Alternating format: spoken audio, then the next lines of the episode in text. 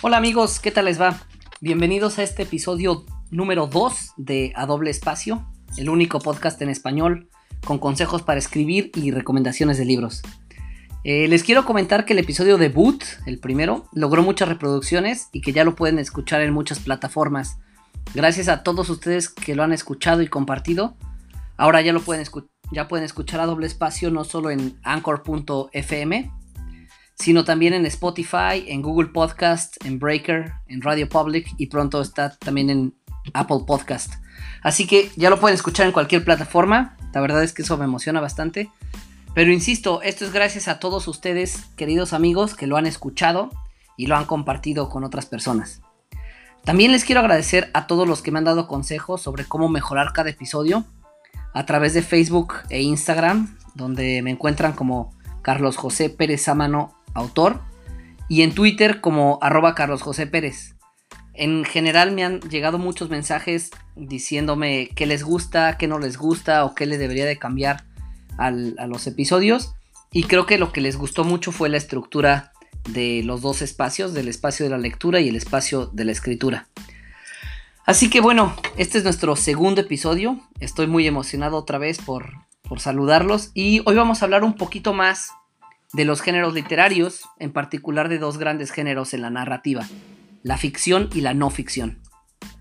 Y en el espacio para la lectura hablaremos de un libro que se llama Si una noche de invierno, un viajero. Bienvenidos a Doble Espacio.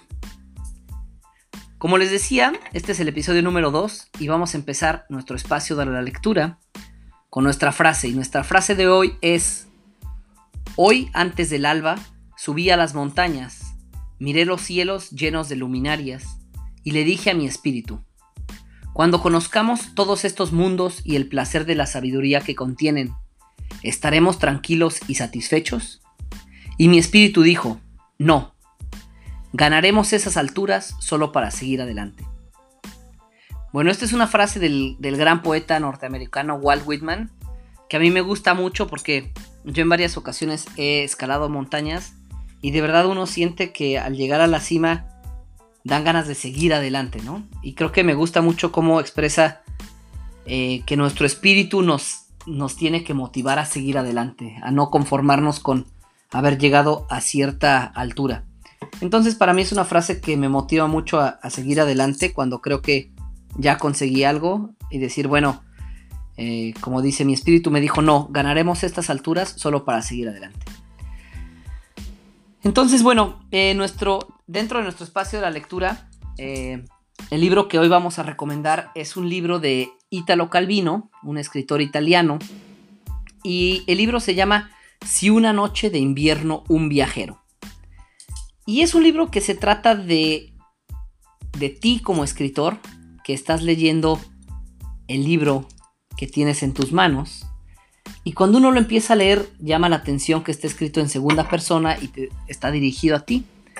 Entonces, cuando, cuando empiezas a leer el libro, te das cuenta que después del primer capítulo, la historia se corta y vuelve a regresar a ti como lector, tratando de descubrir por qué la historia se cortó.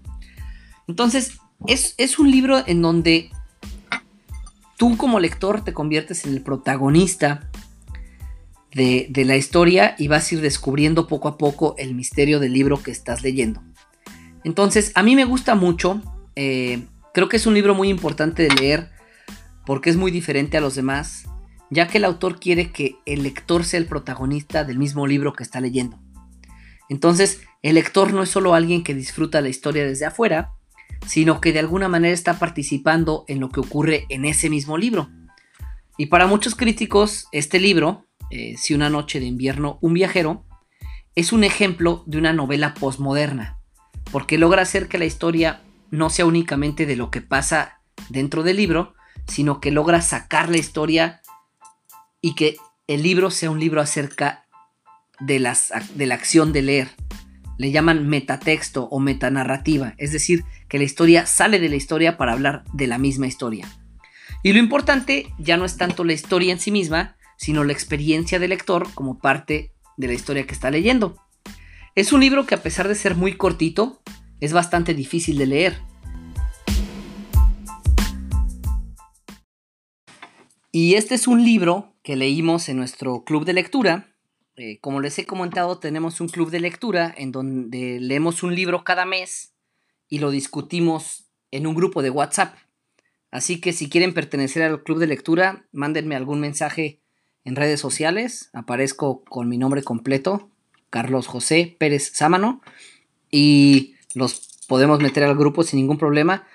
Cuando discutimos este, este libro, a la gente le gustó mucho. La gente decía que le pareció bastante interesante.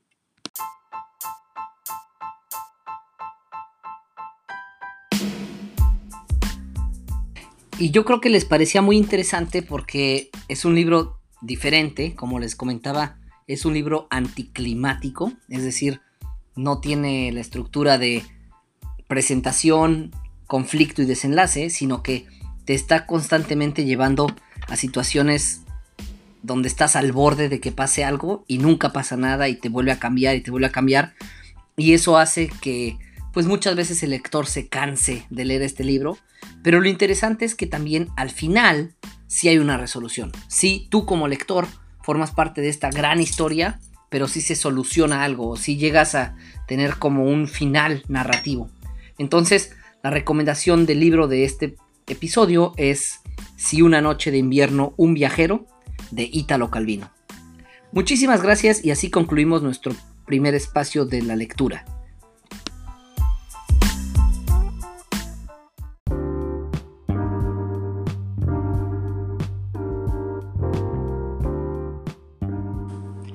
En nuestro espacio para la escritura Hoy vamos a hablar de la diferencia entre dos géneros narrativos, eh, la ficción y la no ficción, y vamos a darles un par de consejos de cómo, cómo escribir mejor.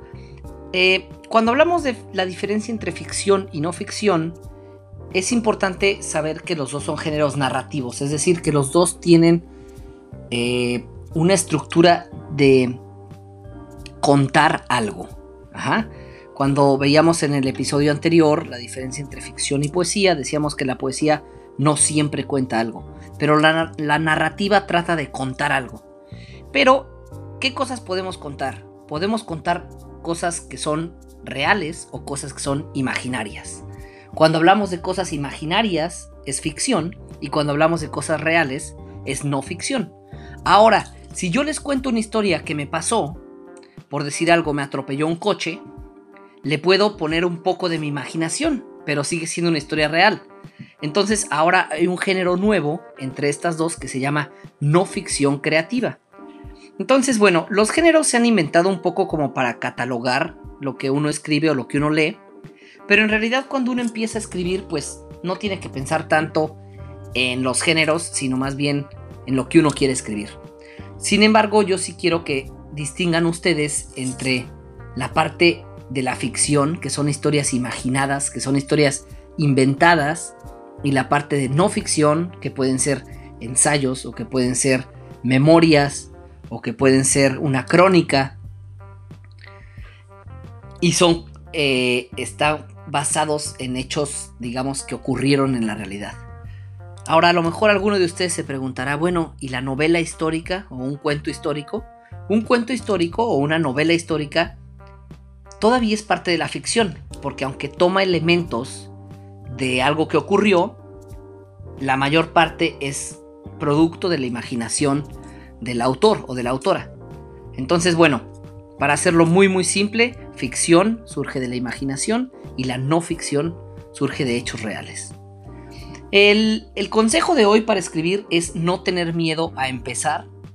Eh, muchas veces me han preguntado, bueno, pero ¿cómo le haces para empezar a escribir algo? ¿Cómo le haces para empezar un poema? ¿Cómo le haces para empezar una historia? ¿Cómo le haces para empezar una obra de teatro?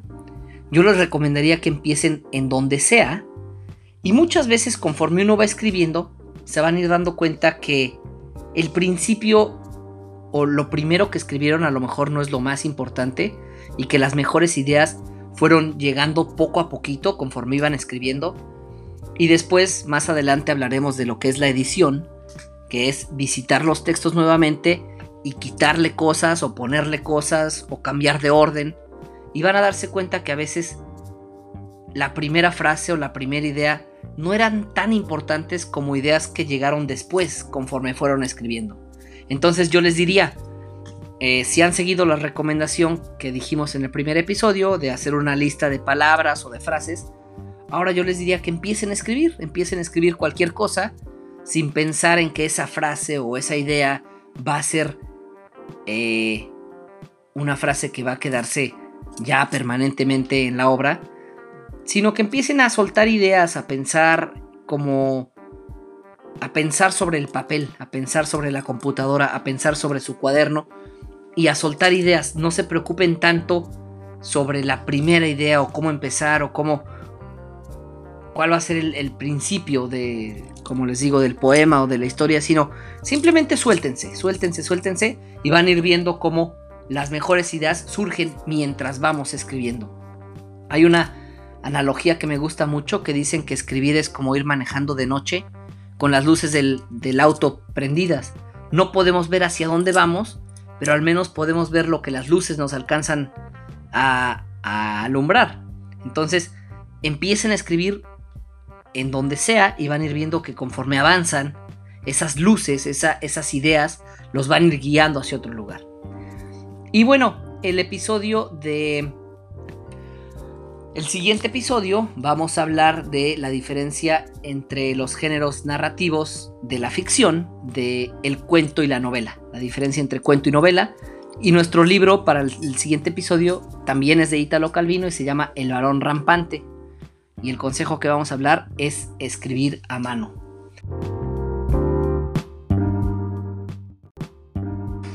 Y ahora los dejo con un poema que yo escribí, una de las primeras cosas de, mi primer libro, Corazón Fresco.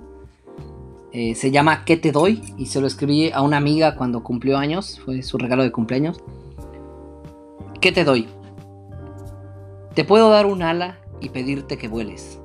Te puedo dar un ojo y pedirte que absorbas toda la belleza. Te puedo dar un río y pedirte que corras, que huyas de mí aunque no me tengas miedo. Te puedo dar un sueño y pedirte que lo rompas, lo guardes o lo uses. Te puedo dar tiempo y pedirte que te quedes. Te puedo dar espacio y pedirte que crezcas. Te puedo dar verdor y pedirte que renazcas. Te puedo dar mis manos y pedirte que las uses. Te puedo dar luz y pedirte que aprecies los colores. Pero no te doy nada porque nada tengo. Pero no te doy nada porque así te quiero. Solo te doy esta poesía, este fruto del jardín de mi entendimiento, porque es todo lo que soy, porque es todo lo que tengo.